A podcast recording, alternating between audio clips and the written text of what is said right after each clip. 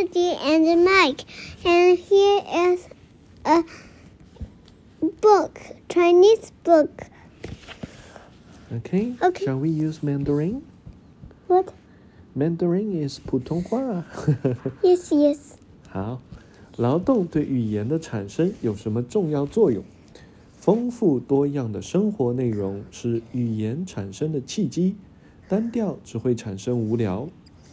虽然远古的人不知道什么叫无聊，而劳动创造的多彩生活实在需要交流与分享，而这种交流的渴望也就让语言产生了可能。首先，人类的生产活动是集体的、社会性的。在集体的生产劳动过程中形成的人，需要相互协作、互相帮助，彼此之间就产生了交流的需要。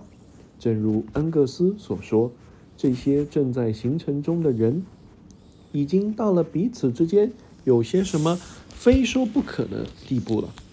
其次，劳动提供了产生语言的生理条件，使语言的产生成为了可能。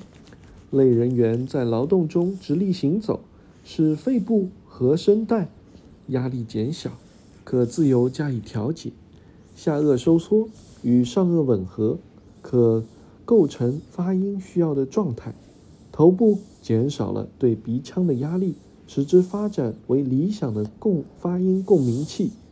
在劳动中，类人猿不发达的喉头，由于音调的抑扬顿挫不断增多。缓慢地得到了改造，而口部的器官也逐渐学会了发出一个清晰的声音。